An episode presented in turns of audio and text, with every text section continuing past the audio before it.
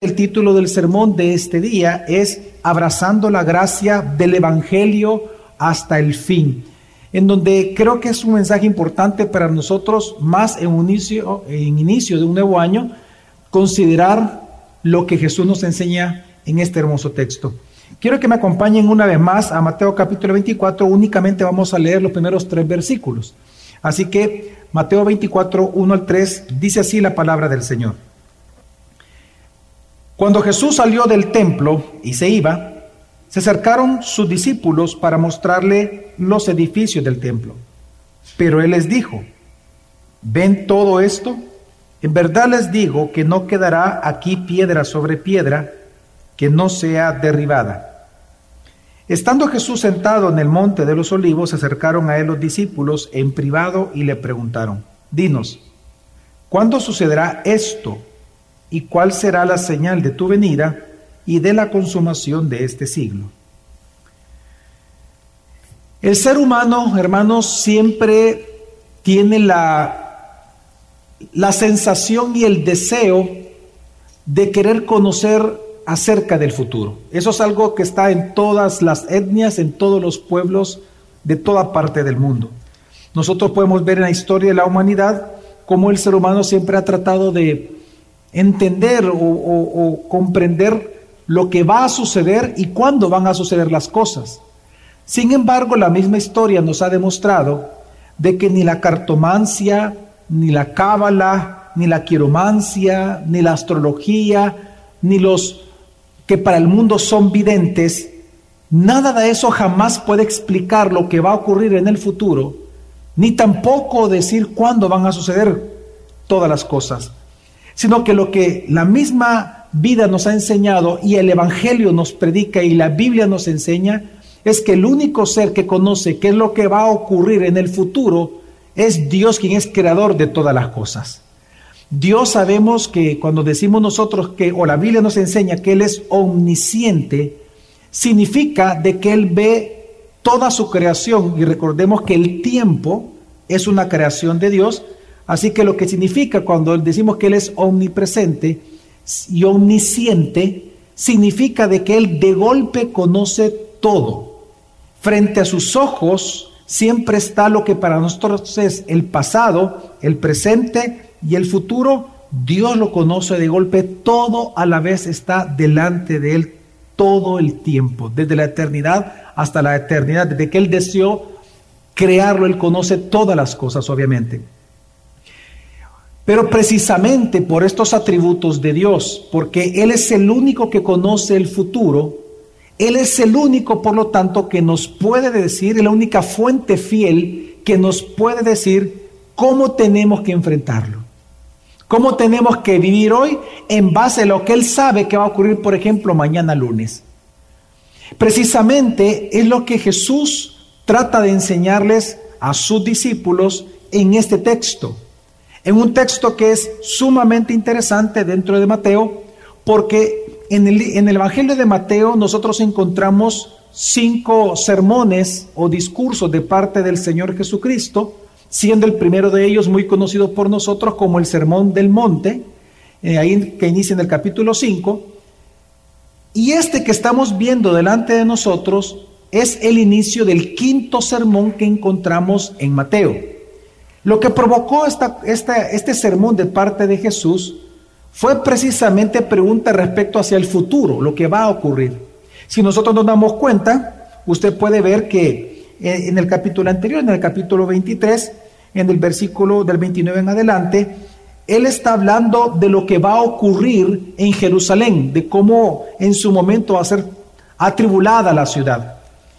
Entonces, en ese contexto llegamos al 24 y dice el 24, cuando Jesús salió del templo y se iba, dice que se le acercaron sus discípulos para mostrarle los edificios del templo.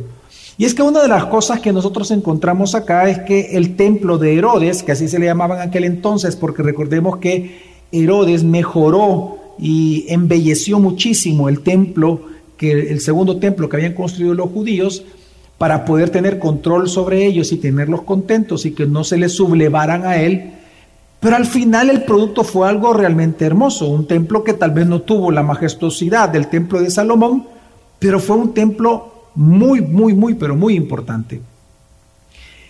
Y fue algo muy llamativo. Ellos se sentían orgullosos de su templo, tanto que dice que comenzaron a enseñarle a Jesús los edificios, como que él si fuera un turista. Pues precisamente en ese contexto, viendo los grandes edificios, los grandes muros, tan hermosos, tan impresionante que era esa construcción, que Jesús les dice algo sorprendente. Le dice, ¿ven todo esto? En verdad les digo que no quedará aquí piedra sobre piedra que no sea derribada. Y nosotros sabemos que esto ocurrió porque en el año 70 después de Cristo, Tito Vespasiano, este gran em, coronel que luego vino a ser emperador también de Roma, conquistó la ciudad y destruyó el templo. Y lo único que nosotros vemos de lo que ahí existió es lo que hoy se conoce como el muro de los lamentos, que por cierto usted puede ver todavía en una de las esquinas del muro la cantidad de piedra que, que quedó de aquel momento. Y, recordemos que esto era un juicio de Dios. Este juicio de Dios sobre Israel fue por haber matado toda la cantidad de profetas que mataron ellos. Eso lo sabemos por el capítulo 23. Jesús le dice que la ciudad va a ser destruida, pero porque ellos mataron a los profetas. Hasta ese momento iba a ser el gran juicio contra ellos, después de muchos años. Entonces, lo que nosotros vemos es que esto sí iba a ocurrir. Pero para ellos que les dijeran que el templo, esa gran construcción, iba a ser destruida, de verdad que para ellos era impensable. Es como que si de repente a usted lo llevaran aquí al volcán de San Salvador, que la vista de la ciudad es muy hermosa, y que le dijeran a usted, ¿sabes qué? Que ahí estuviera Jesús y le dijera, en cinco horas, todo lo que tus ojos ven va a desaparecer. Dígame si no va a ser difícil de creerlo. Decir, algo tan grande, tan majestuoso, ¿cómo va a desaparecer?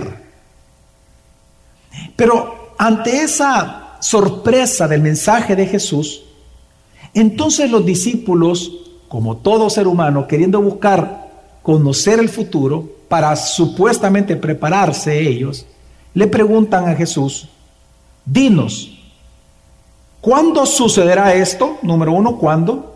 Y dos, ¿Cuáles son las señales de tu venida y de la consumación de este siglo? Cuando se pregunta la consumación de este siglo, tenemos que entender que el siglo es lo que estamos viviendo hoy, hermanos. La escritura nos enseña que nosotros nos encontramos viviendo los últimos días, los postreros o los últimos días. Un ejemplo de esto es Hebreos capítulo 1, donde dice, eh, los primeros versículos del capítulo 1, que en, los tiempos anteriores Dios nos habló por medio de los profetas, mas ahora nos ha hablado por medio del Hijo en estos posteriores días. Es decir, ya el autor de Hebreos ya está dando por entendido que estamos en los posteriores días. Los postreros o los últimos días, aquí mencionado como el, como el siglo, abarca el tiempo entre la primera venida de Jesús y la segunda venida de Jesús. Nosotros ya estamos viviendo en los últimos tiempos. Cuando aquí dice la consumación del siglo, nosotros estamos viviendo en este siglo aún. Por lo tanto, lo que ellos le estaban preguntando a Jesús no solamente era cuándo el templo va a ser destruido, sino que también es cuándo va a terminar esto que hoy nosotros conocemos y por lo tanto vendrás por segunda vez. Y ante esa pregunta tan importante y, que a algunos incluso les, les gustaría conocer, la respuesta de Jesús es más sorprendente que el contexto por el cual surgió. Y la respuesta de Jesús es, tengan cuidado de que nadie los engañe. La respuesta de Jesús, hermanos, nos enseña a cada uno de nosotros de que realmente lo más importante en estos últimos tiempos no es saber las fechas exactas en las cuales Jesús va a venir, por ejemplo, por segunda vez sino que lo más importante para ti y para mí como hijos de Dios en estos últimos tiempos es el no ser engañados con la mentira que en los últimos tiempos se iba a levantar. Y precisamente de esto trata todo lo que él va a predicar en el quinto sermón que encontramos en Mateo llamado el Sermón de los Olivos. que aquí donde inicia y dos capítulos más termina. Ahora, así que ¿cuál es la pregunta que está respondiendo el texto que vamos a ver nosotros esta mañana? La pregunta que está respondiendo es, hermanos, ¿qué tenemos que hacer mientras esperamos la segunda venida, entendiendo que son los últimos días? Que estamos viviendo los últimos días. Pues la respuesta es que tenemos que perseverar en la proclamación del Evangelio para evitar ser engañados por la mentira que se está levantando. Por eso el objetivo de este día, dentro del sermón, mi, mi objetivo es realmente persuadirte a ti a que abraces la gracia del Evangelio hasta el fin. Si hay algo importante, algo necesario para nosotros los cristianos en los últimos días es abrazar el Evangelio. Abrazar la, abrazar la gracia que encontramos en el Evangelio, porque es lo que más nosotros necesitamos para caminar y perseverar en estos últimos días. Y precisamente lo que busca hacer Jesús es demostrar las razones por las cuales, o los argumentos que tenemos nosotros entender y creer, por los cuales la mayor necesidad que tenemos en los últimos días, por trabajo, por el comida, por otras cosas, por salud, que todo es importante, todo eso que acabo de mencionar, pero hay una sola necesidad que usted y yo tenemos todos los días, y es el Evangelio. Es a través del Evangelio que nos sostenemos. Y es el Evangelio que nos ayuda a perseverar. Ni siquiera son tus fuerzas ni mis fuerzas, sino que es el Evangelio que obra en nosotros, el Evangelio de Jesucristo. Y es lo que Jesús va a demostrar. Así que, cuando Jesús dice en Mateo capítulo 24, versículo 3, una vez más dice, estando Jesús sentado en el monte de los olivos, se acercaron a él los discípulos en privado y le preguntaron, dinos, ¿Cuándo sucederá esto y cuál será la señal de tu venida y la consumación de este siglo? Jesús le respondió, tengan cuidado de que nadie los engañe. Ahora, ¿por qué la advertencia de Jesús de que nadie nos debería de engañar? La pregunta es, ¿es acaso que la posibilidad o el engaño es una posibilidad para los cristianos? ¿Acaso en el mundo hay falsedad aparte del Evangelio? ¿Acaso hay tantas mentiras por las cuales los cristianos nos deberíamos de cuidar? ¿Acaso no es suficiente ser cristiano ante la mentira que hay en el mundo? ¿Acaso el hecho de ser cristiano únicamente nos, nos protege de la mentira? Y es lo que Jesús va a responder. Y Jesús lo que dice es, no. Tú necesitas tanto el Evangelio como para salvación la primera vez, como para perseverar santificado todos los días de tu vida. El hecho de que usted y yo seamos cristianos, eso no le evita a usted ser tentado con la mentira. El hecho de que usted esté casado o casada, eso no le evita ser tentado con el adulterio.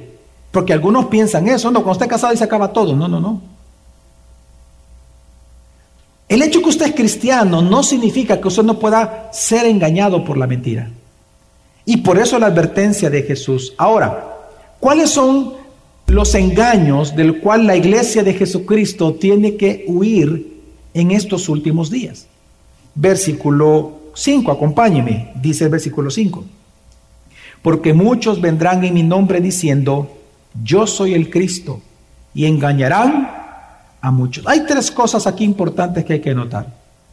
Jesús dijo que en estos últimos días tenemos que cuidarnos más de conocer fechas, es evitar el ser engañados, porque se van a levantar muchos falsos profetas. Dice la escritura, Jesús mismo lo dijo, que no iban a ser pocos. ¿Cuántos dijo que iban a ser? Muchos. Y muchos es muchos. Muchos falsos maestros, muchos falsos pastores, muchos falsos voceros de parte de Dios se iban a levantar, diciendo que ellos son los enviados de Dios, diciendo que ellos son las voces autorizadas de Dios, porque eso es lo que significa la palabra Cristo, el enviado, el ungido. No es que eh, eh, comprendamos que el falso maestro no le va a decir a usted, bueno, a menos que esté demasiado loco, obviamente lo va a hacer, pero normalmente un falso maestro no le va a decir a usted, yo soy Cristo. Lo que le va a decir es que yo soy un profeta de Dios. Yo tengo voz de Dios. Soy un vaso de Dios. a mí me tienes que escuchar. Dios dice esto de ti. Dios te manda a decir. Es así como funcionan los falsos. Pero lo interesante que también dice aquí Jesús es que los engañados no son pocos, iban a ser muchos también. Y esa es la gran advertencia que Jesús hace con la iglesia. Ahora, ¿en qué contexto dijo Jesús en estos últimos días van a aparecer estos muchos falsos profetas que van a engañar a muchas personas dentro de las iglesias locales? Bueno, sigamos leyendo, veamos el contexto en que van a aparecer versículos 6 al 10. Y dice, ustedes van a oír de guerras y rumores de guerras. Cuidado, no se alarmen, porque es necesario que todo esto suceda, pero todavía no es el fin. Porque se levantarán nación contra nación y reino contra reino, y en diferentes lugares habrá hambre y terremotos.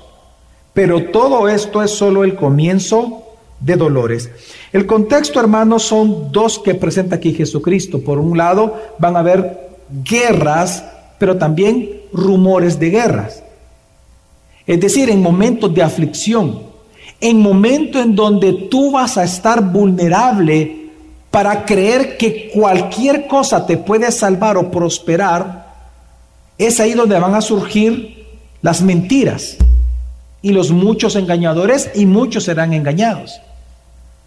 Es cuando tú escuches que el mundo se está afligiendo por guerras y por rumores de guerra. Pero lo segundo, en el contexto también que está mencionando aquí Jesús, es que va a haber hambre, terremotos y desastres naturales porque ahí dice, habrá hambres, terremotos en diferentes lugares. El segundo contexto también que Jesús menciona, aparte de las guerras, son todo lo que tenga que ver con desastres naturales, maremotos, enfermedades, COVID, por ejemplo, pandemias, va a haber huracanes, va a haber eh, todo, lo, todo lo aquello que afecte directamente la vida en el mundo, la vida de las naciones.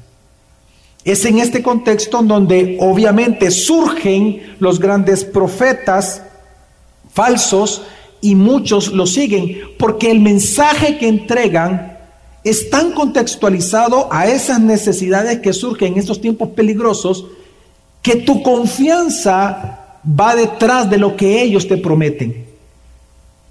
Y la desconfianza es hacia la palabra. Por eso es que veamos el resultado o parte también del, contexto en que va a ocurrir todo esto. Sigamos leyendo versículo 9, que va a ocurrir en estos tiempos, cuando haya guerras, terremotos, etc. Dice, versículo 9, entonces los entregarán a la tribulación y los matarán y serán odiados de todas las naciones por causa de mi nombre. Muchos se apartarán de la fe entonces y se traicionarán unos a otros y unos a otros se odiarán o se aborrecerán. Ok, aquí hay dos cosas muy importantes. Número uno dice, entonces os entregarán a tribulación y os matarán y seréis aborrecidos por todas las naciones por causa de mi nombre. Es decir, va a haber una consecuencia social en contra del cristianismo también en estos tiempos. En los últimos días Jesús nos está advirtiendo que la iglesia va a ser perseguida. Tal vez usted, eh, tal vez tú y yo, en, nuestro contexto, no, estas palabras como que no nos identificamos mucho porque todavía para nosotros en El Salvador no estamos siendo perseguidos como tal vez en otros países nuestros hermanos. Pero digo por el momento porque no sabemos lo que va a ocurrir en el futuro. Lo que sí tenemos que entender, hermanos, es que cuando Jesús dice que iba a ser la iglesia perseguida, hoy en día eso sigue, se sigue cumpliendo.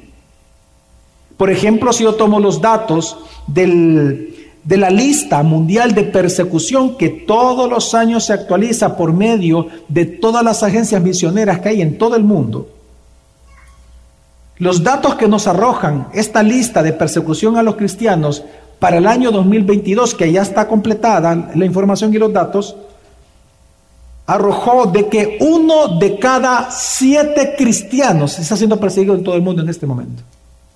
Uno de cada siete. Eso es altísimo. Eso representa 360 millones de nuestros hermanos en este momento, hoy domingo 8, están siendo perseguidos. Esa no es una cantidad menor, hermano. Y si usted piensa que en Latinoamérica eso no afecta, pues bueno, uno de cada 15 cristianos en Latinoamérica está siendo perseguido en este momento. Y si quiere más datos, de los 50 países en el mundo que más persiguen a los cristianos, tres están en Latinoamérica. México, Cuba y Colombia. ¿Y qué tipo de persecución? Bueno, México, los tres, México, Cuba y Colombia, persecución política en contra de los cristianos, porque los cristianos todo el tiempo hablan de la justicia de vida. Los están persiguiendo a los pastores en Colombia porque están predicando en contra de la corrupción y del contra del narcotráfico y en contra de los carteles. Entonces los están matando a ellos y a los cristianos.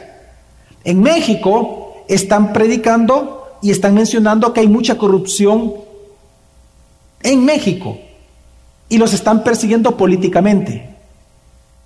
Igual en Cuba hay una persecución política en contra de las iglesias. Pero no solamente eso, sino que también están sufriendo violencia de parte, o se le conoce como violencia tribal, porque recordemos que México y Colombia todavía tienen tribus, pues precisamente los cristianos que tanto van a predicar como los que se están convirtiendo dentro de las tribus están siendo asesinados. Y así yo le puedo mencionar otros datos, pero no se trata de dar datos, sino de predicar el Evangelio. Pero lo que trato de decirte, hermano, es que cuando Jesús dice, entonces os entregarán a tribulación y os matarán y seréis aborrecidos. Eso está pasando hoy en día.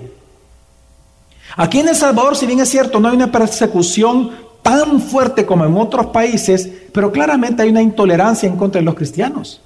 Claramente. Y eso se viene extendiendo poco a poco. Ya solo falta poco para que nos digan que nosotros públicamente somos, somos perseguidores de la paz social y otras cosas. Bueno, específicamente ahora en esta nueva ley que se ha creado del Ministerio de Educación, cuando habla de la ley de, del, eh, de los niños pequeños, que el nombre se me olvidó en este momento, pero de los... Gracias. ¿Cuál es? Perdón. Nacer. nacer crecer juntos. En esa ley, ¿sabe lo que dice? Que está prohibido que un papá le dé varita al niño. Y que el niño tiene derecho a demandarlo. ¿Sabe qué es eso? Ir en contra de la Biblia. ¿Qué significa aquellos que predicamos entonces que hay que darle a los niños? Que nosotros pronto vamos a ser perseguidos políticamente. Solo estamos a un paso, a un solo paso. Entonces, Jesús dice, ¿qué va a ocurrir? Eso. Pero no solamente eso, sino que luego dice el versículo 10, y muchos se apartarán de la fe entonces. Es decir, en ese momento, cuando venga esa persecución, ahí se va a ver quiénes son trigo y quiénes son,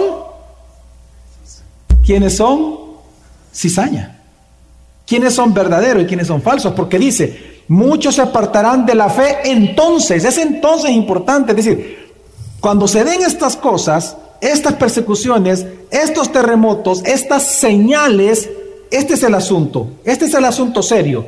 Muchos se apartarán de la fe entonces y se traicionarán unos a otros y unos a otros se odiarán. ¿Sabe lo que Jesús está enseñando, hermano? Cuando habla de que muchos van a tropezar, que muchos se van a apartar, esta palabra apartar es la misma que Jesús ocupó en, el, en, el, la parábola del sembrador cuando dice que una semilla cayó entre espinos y que por no tener raíces suficientes, cuando vino el tiempo de la prueba del calor, se apartaron. Es la misma palabra. Es decir, son personas que están en las iglesias, que van a las iglesias, que se congregan en las iglesias, que escuchan la palabra de Dios, que posiblemente están incluso sirviendo en algunos ministerios, pero cuando viene el tiempo de la prueba, dice que se enojan y se traicionan unos a otros, hasta el punto de odiarse, hasta el punto de dividirse, hasta el punto de irse de la iglesia y no respetar el pacto de membresía. no cuidarlo, no protegerlo, no amarlo, sino que se aman tanto a sí mismos que por lo tanto lo único que, a ellos les preocupa es su propio bienestar a costa del bienestar de todo el pueblo. Y es precisamente, hermanos, en este contexto entonces, sumemos, en este contexto de angustia social por causa de las guerras, esa angustia por mm, el temor a morir o por los desastres naturales, morir de hambre, etcétera, por el COVID, por ejemplo, la pandemia, y es también en medio de ese odio y división que va a haber dentro de las iglesias. Porque algo que tenemos que entender es que el trigo, la cizaña va a crecer juntamente con el trigo. Ningún pastor puede ser inocente en pensar que toda su congregación solamente hay creyentes. Aunque tengan años sentándose ahí. Sería demasiado ingenuo esa persona. Jesús dijo que la cizaña va a crecer juntamente con el trigo. Y es en los tiempos de prueba donde surge quién es el que tiene verdadera fe y quién no tiene verdadera fe. La prueba se llama perseverancia. Entonces lo que Jesús está enseñando es, en medio de esta, ve usted todas las clases de angustia que una persona puede vivir, o que el cristiano va a vivir en tiempos, en estos últimos tiempos. Por un lado, el miedo a morir con los desastres naturales, con la pandemia, con por otro lado, los rumores de guerra, las angustias que surgen por todo eso, la violencia en los países, etc. Y en tercer lugar, el odio, las divisiones, el que hablen mal de ti, el que te buleen, el que se burlen de ti, el que no te amen dentro de los lugares donde, donde tú te encuentras o en tu propio hogar hay división. Es en ese contexto, entonces, que Jesús dice otra vez algo, lo mismo que comenzó, versículo 11. Se levantarán muchos falsos profetas y a muchos engañarán. ¿Por qué? ¿Cuál es el mensaje del falso profeta? Cuando todo el mundo está angustiado, ¿sabes cuál es? Que si tú haces lo que él dice, tú vas a parar de sufrir. Y por eso engaña a muchos. Cuando Jesús dice, menciona este texto, está haciendo una alusión a los profetas del Antiguo Testamento en donde los falsos profetas se levantaban para decir paz, paz, son tiempos de paz, cuando realmente eran tiempos de qué? De guerra. Hermano, por favor, yo, yo, yo le pido que comprendamos esto. Jesús te está anunciando que los últimos días van a ser días difíciles. Él mismo está comparando los últimos días con dolores de parto. Entonces, ¿sabes cuál es el mensaje de los falsos profetas? Hoy será el año de tu bendición. Hoy será el año de la prosperidad. Hoy será el año de tu cosecha. Hoy será el año en donde Dios te va a restituir lo que Satanás te quitó. Hoy es el año de tu paz. Hoy es el año de la recuperación del COVID de la recuperación financiera. Y ese es el problema. Que te están anunciando que los últimos días serán tiempos de paz cuando Jesús te está diciendo que son tiempos de guerra. Que son tiempos de división. Que son tiempos de enfermedades. Que van a ser tiempos de terremotos. De hambrunas Y es por eso que Jesús dice que muchos, no pocos, muchos serán engañados. Y no solamente serán engañados, sino que también ellos engañarán a otros, porque ese es el sentido de la palabra engañar, es en ambas vías, siendo engañado y engañando a otros. Lo que Jesús está hablando es de la capacidad de tú ser inducido a la mentira a pesar de que tú eres creyente. Jesús está haciendo una gran advertencia en contra de lo que se llama apostasía. Ahora, ¿cuál va a ser el resultado, versículo 12, de todo esto? De creer a los falsos maestros en esta clase de tiempos. Versículo 12. Y debido al aumento de la iniquidad, el amor de muchos se enfriará. La iniquidad, hermanos, es el desprecio que una persona llega a tener en contra de la justicia. Es el desprecio por lo que es recto, por lo que es bueno. Es el desprecio por lo que es virtuoso. Es como cuando una persona en una iglesia no quiere obedecer a nadie. Esa persona, eh, su corazón está lleno de iniquidad, se dice. En el lenguaje bíblico está lleno de iniquidad, porque él desprecia todo. Él desprecia los sermones, él desprecia los discipulados, desprecia las consejerías, desprecia la obediencia, desprecia que le digan, mira, no puedes sentarte acá, siéntate allá, ahorita no puedes sentarte aquí. Desprecia a las autoridades delegadas de la iglesia, desprecia todo. ¿Por qué? Porque su corazón está lleno de iniquidad. Y resultado de un corazón lleno de iniquidad es un amor frío entre personas en una iglesia local pero también en tu familia. Jesús lo que está anunciando, lo que Él está enseñando, hermanos, es que la iniquidad del corazón es la razón de la apostasía. Por eso es que cuando una persona cree las falsas doctrinas que escucha en momentos difíciles, en lugar de prestar atención a la Biblia, comienza a creer lo que el mundo le dice, cómo tienes que vivir, cómo tienes que ser como mujer. No, es que la mujer tiene que velar por sí misma. No, no, hoy no es tiempo para casarse, no es tiempo para tener hijos, eso es una opresión, eso es algo constructivo, eso te destruye como mujer. No, tú tienes que salir adelante, no casarte, nunca tener hijos, para que tú tienes que salir de esa opresión machista. Cuando tú comienzas a escuchar todo eso y lo comienzas a comprar, ¿sabes qué está diciendo Jesús? ¿Qué va a pasar en tu corazón?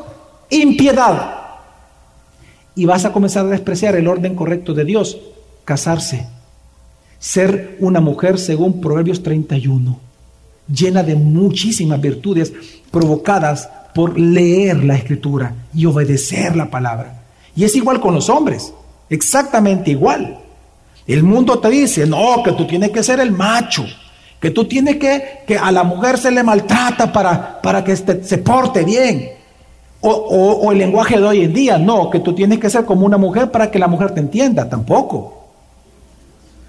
Claro, no, pues sí.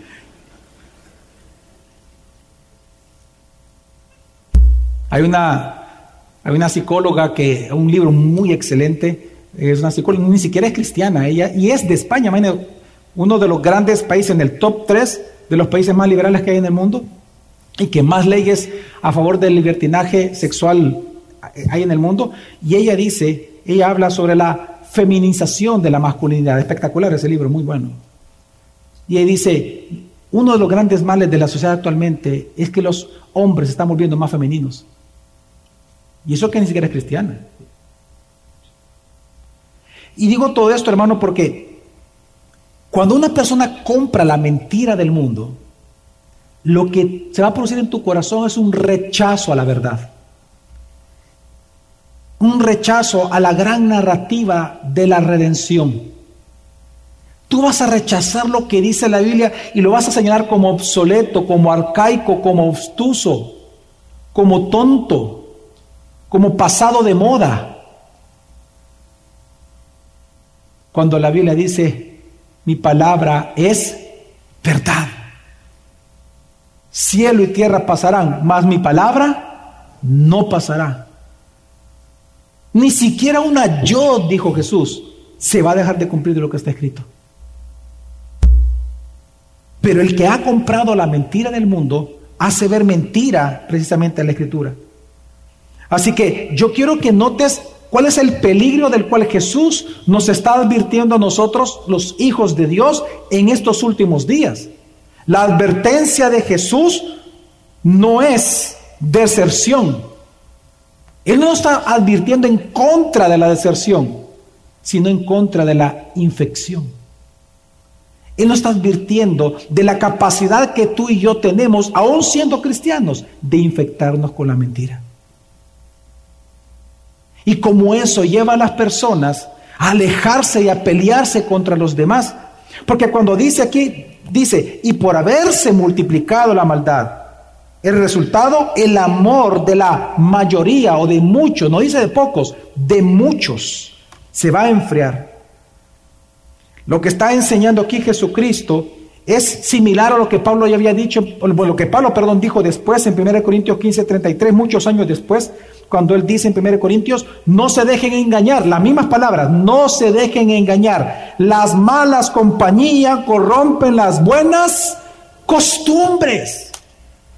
Tú puedes ser el mejor de los cristianos, pero si tú te descuidas, vas a comprar la mentira del mundo y claramente te puedes infectar. Tú no eres, tú no eres exento al engaño solo por ser cristiano.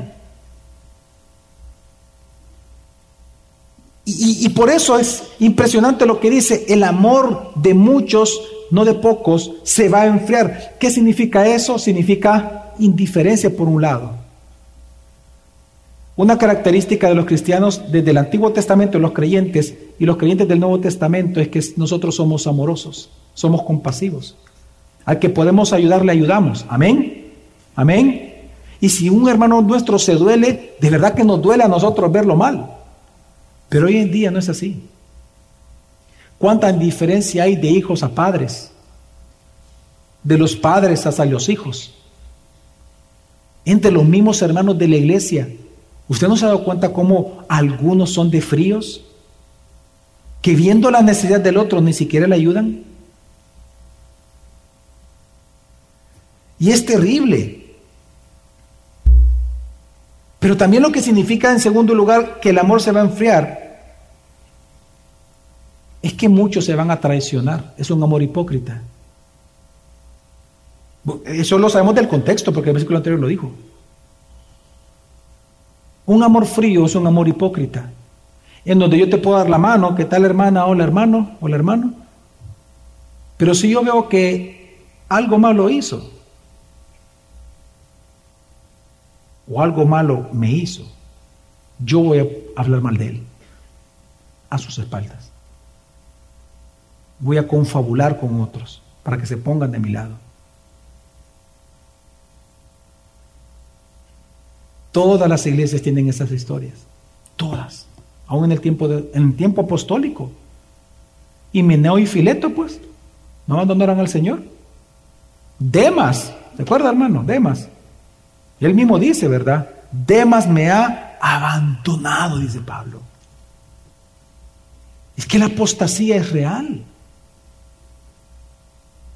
Yo he visto casos a lo largo de los años de personas que cuando la iglesia los ha disciplinado, lo que surge en su corazón es un rechazo a la autoridad y es lo tercero que significa el amor frío. Significa este texto, hay una palabra de la cual perfectamente, teológicamente se interpreta como anarquía. El amor frío es un amor, no es ni siquiera amor, es una actitud anárquica. Yo estoy en contra de toda figura de autoridad. Yo lo he visto a lo largo de los años, en algunos momentos, que personas que han sido puestas por disciplina con justificación bíblica, por no soportar la disciplina, terminan hablando de la iglesia y luego se van.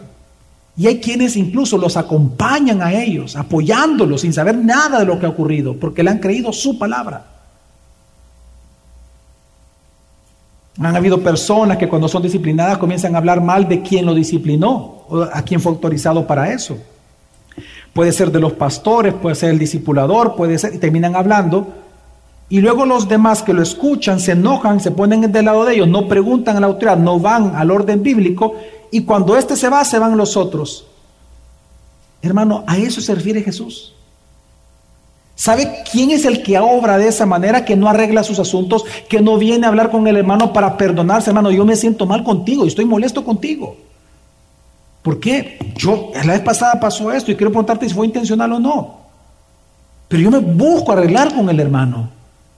Eso es lo que hace el verdadero amor, no el hipócrita. Pero Jesús dice, por la iniquidad, por ese desprecio a la verdad, lo que va a suceder dentro es pugnas, divisiones.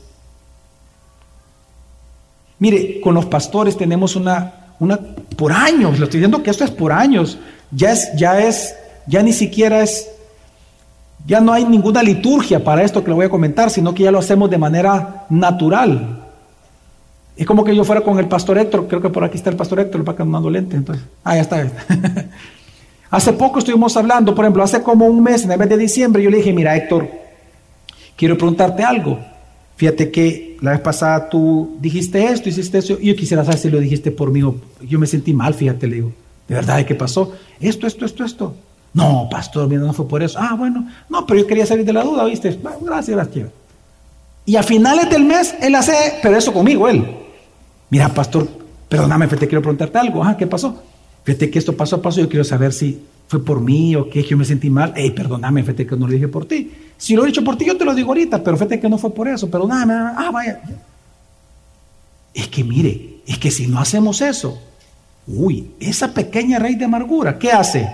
Leuda, ¿qué? Y con toda no me refiero a la razón entre yo, es toda la iglesia. Entonces, ¿qué está diciendo? ¿Qué está diciendo Jesús? que en estos últimos días, porque así va a ser la realidad y porque se va a levantar tanta mentira, ¿cuál debe ser tu preocupación? ¿Saber el día y la hora en que va a venir Jesús? No.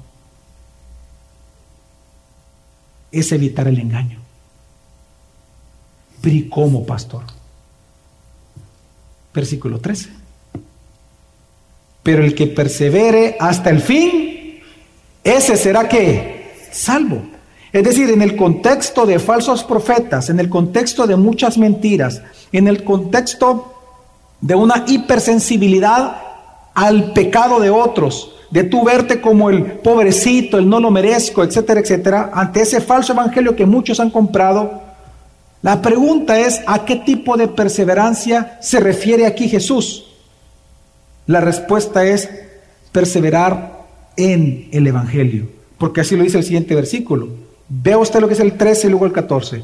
Pero el que persevera hasta el fin, ese será salvo. ¿Y qué es perseverar? Y este Evangelio del reino se predicará en todo el mundo como testimonio a todas las naciones y entonces ahí sí, ¿qué? ¿Qué vendrá? El fin. Hermanos, Jesús lo que está anunciando es que en el final de este siglo en estos últimos días, hay una tan sola cosa que debe de ser nuestra mayor y preeminente preocupación como hijos de Dios, y es depender cada día de la gracia que encontramos en el Evangelio de Jesucristo. Es lo que más usted y yo necesitamos cada día de este nuevo año 2023, aferrarnos a esa gracia que contiene y que nos otorga el Evangelio del reino, el Evangelio de Jesucristo. Ahora, y, leamos bien, él dice el Evangelio del reino. Solo tres veces se menciona esta frase en los Evangelios. Esta es una de esas tres. Son tan pocas veces que por eso merece la atención esta frase. Él pudo haber dicho otra frase, el Evangelio, pero él dijo, no, el Evangelio del qué? Del reino. Y eso es importante, porque un reino se caracteriza, ¿por qué? Para que haya un reino, ¿qué tiene que haber? Un rey. El enfoque está en el rey.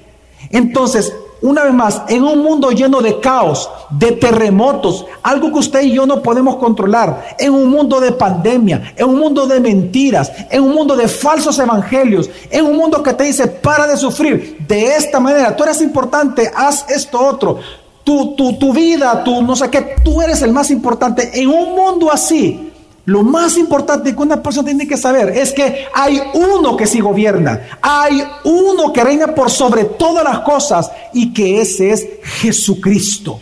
Lo que está enseñando es que el Evangelio del Reino, hermanos, el Evangelio del Reino predica que Jesús reina. Y esas son las buenas nuevas. Las buenas nuevas es que Jesús reina. Él ya reina sobre el pecado. Él ya reina sobre la maldad. Él reina ya sobre la iniquidad. Él reina sobre la enfermedad. Él reina sobre el COVID. Él reina sobre cualquier crisis económica. Él reina sobre los maremotos. Él reina sobre la tierra. Él reina sobre Satanás. Él reina sobre la culpa. Él reina sobre el miedo. Él reina sobre la muerte. Y esas son las grandes buenas nuevas que todos los días tenemos que recordar. El Evangelio del reino. Porque cuando tú y yo creemos ese mensaje, entonces la gracia que contempla y que está lleno este evangelio es lo que nos lleva a perseverar en confianza cada día. Hermanos, pero este evangelio dice Jesús que no solamente debemos de escucharlo. ¿Qué dice realmente el texto? ¿En qué consiste perseverar? Para no caer en el error. Versículo, una vez más, 14. Y este Evangelio del Reino será qué? Proclamado. Y ese es todo el asunto de Jesús. De nada te sirve saber que existe una vacuna, si hubiera, que te inmuniza contra cualquier tipo de COVID, si no la propagas o no explicas cuál es, o no lo cuentas. De nada sirve que tú encuentres la cura contra todo tipo de cáncer en un solo frasco si tú no lo anuncias al mundo. De nada sirve que tú hayas experimentado la gracia salvadora si no predicas gracia salvadora al mundo.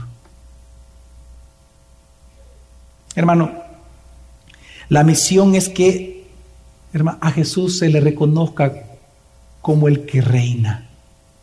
Por eso es el Evangelio del Reino. Lo que Jesús nos está enseñando es que lo que tenemos que proclamar es de tal manera su reinado y su gobierno sobre todas las calamidades que existen, como aquel que perdona pecados, como aquel que salva vidas, como aquel que sana, como aquel que restaura. Tenemos que predicar tanto las virtudes de aquel que nos ha amado, precisamente para que el mundo lo admire y confíe en Él una vez más, para que todos se deleiten en Él, para que le sigan a Él como su Rey glorioso. Y esa es nuestra función. Y esto significa, hermano, que la más grande necesidad de tus hijos, por ejemplo, y de mis hijos, por encima de la ropa, por encima de la educación, por encima de la comida, por encima de la, del, del, ocio, del entretenimiento, de la diversión, de lo que sea. Todas esas cosas son importantes las que acabo de mencionar. Pero por encima de esas cosas importantes, la más grande necesidad de tus hijos no es nada de eso. La más grande necesidad de tus hijos es la redención. Es que se salven. ¿De qué, sirvan, ¿De qué sirve que sean grandes profesionales, salgan de la mejor universidad, tengan la mejor ropa que tu dinero pueda comprar? Si ellos, si se mueren, van al infierno.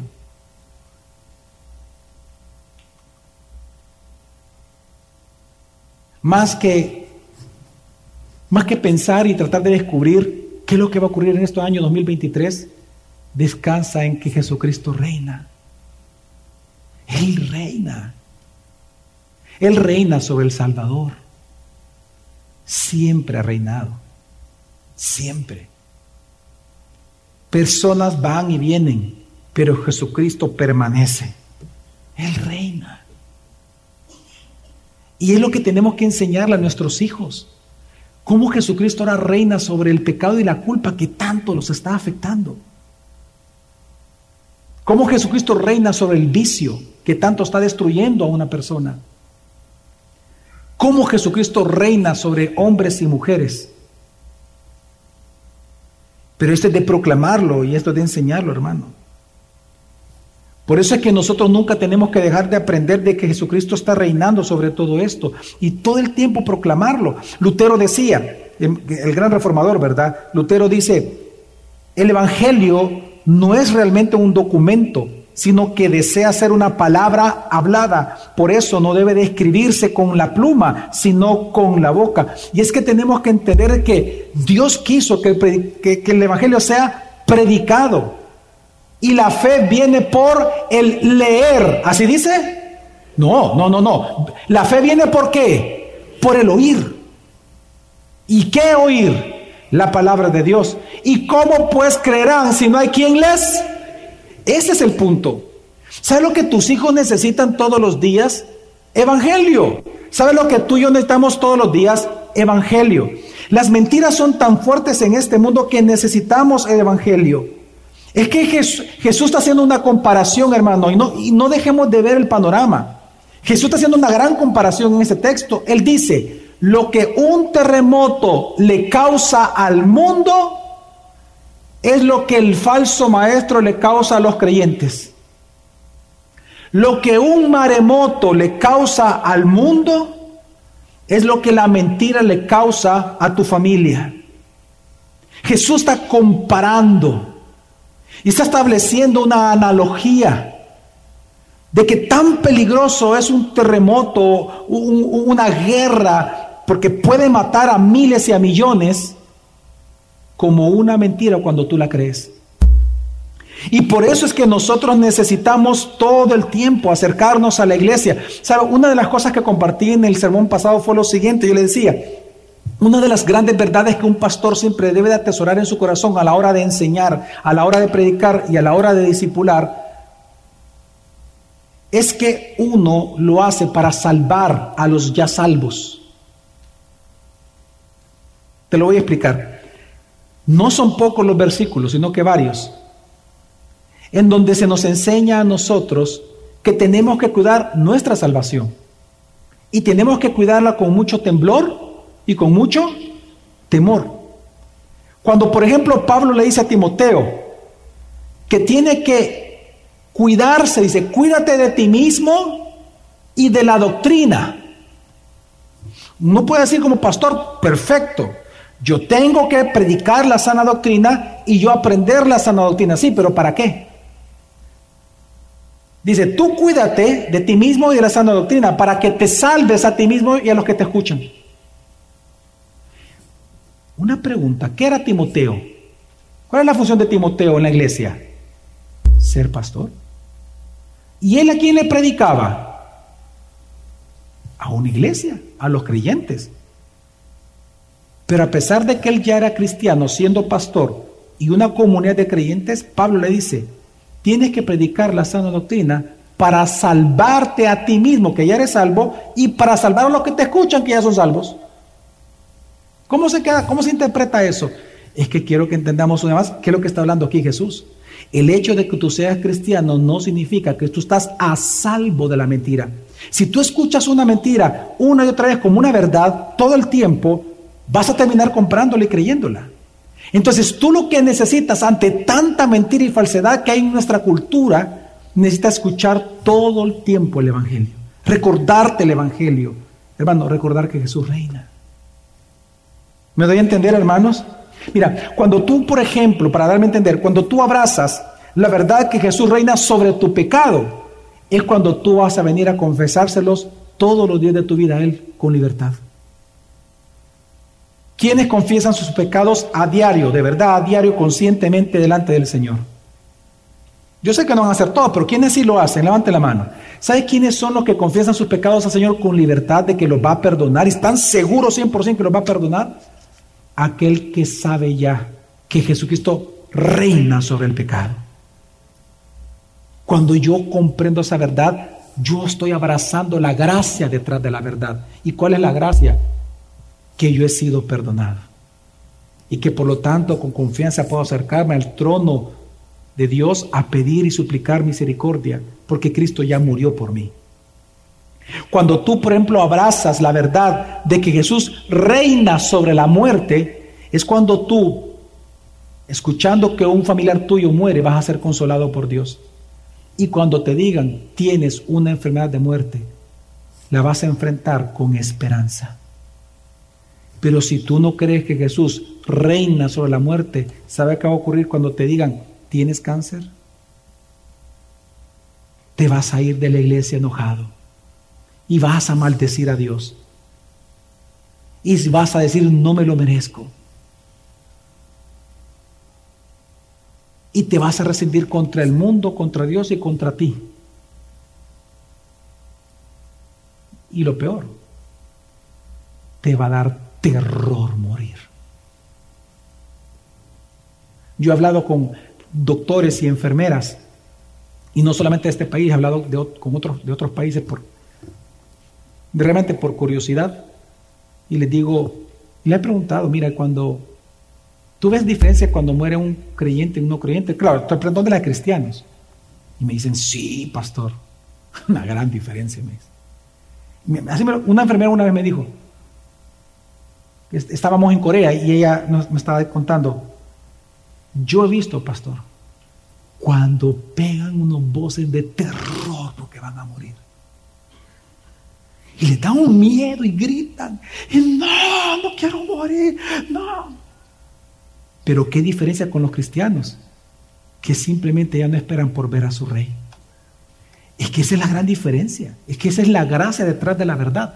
Cuando tú crees que Jesús reina sobre la muerte, con dolor, con, aunque te duele en tu corazón saber que estás enfermo y aunque te va a doler entender todo ese proceso, pero vas a enfrentar tu muerte con esperanza.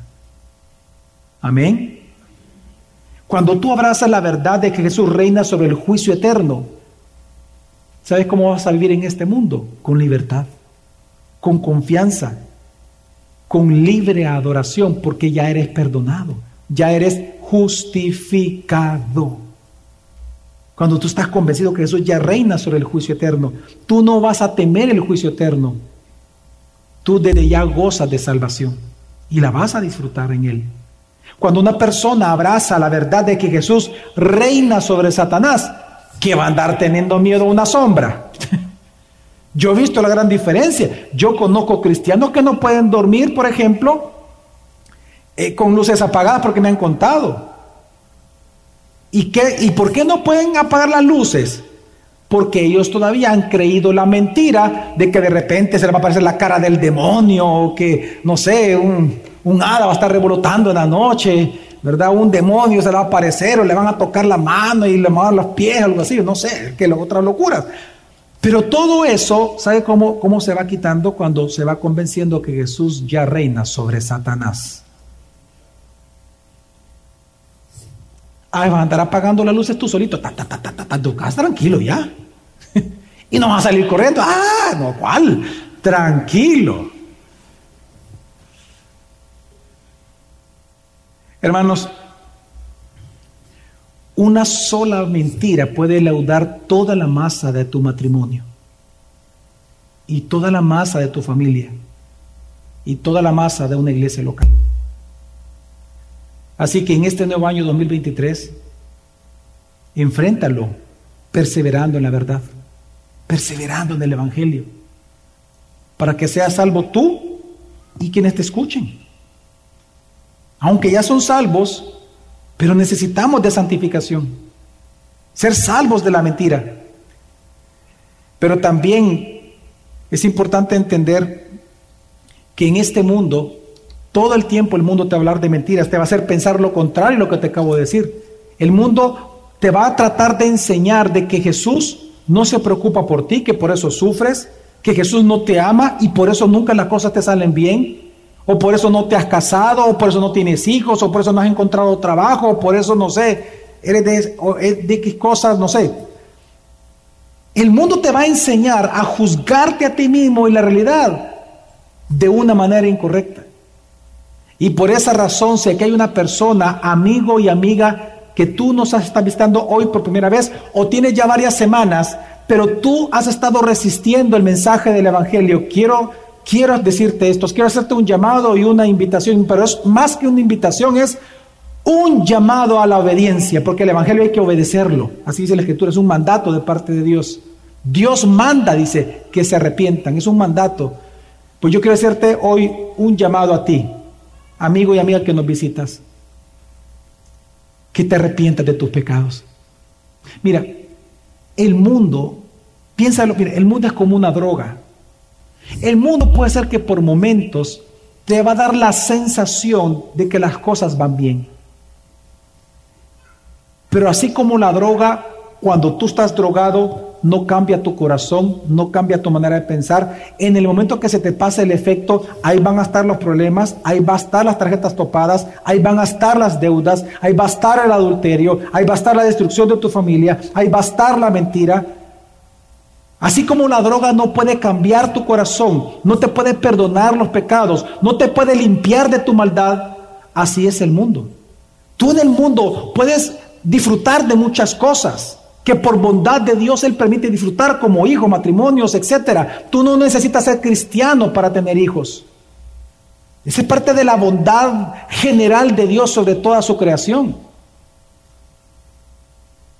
Pero nada de eso te limpia de tus pecados y tú estás negro de pecado. Y por eso tú sufres y tú lo sabes.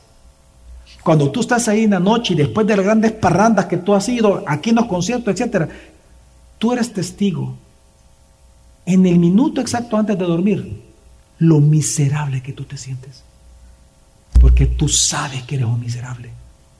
Pero ¿sabes cuál es la gran noticia? Que Dios te ama, que Él murió por ti en la cruz y que Él reina sobre tu pecado. Y Él quiere limpiarte como un padre baña a su hijo y quiere limpiarte con su sangre para que tú vengas a brillar y ser un hijo de Dios y puedas disfrutar de aquello que nosotros disfrutamos como el perdón, la justificación, el gozo inexplicable, una paz que sobrepasa cualquier entendimiento humano. Eso está disponible para ti. Jesús te ama. Por lo tanto, arrepiéntete de tus pecados. Conviértete al Señor.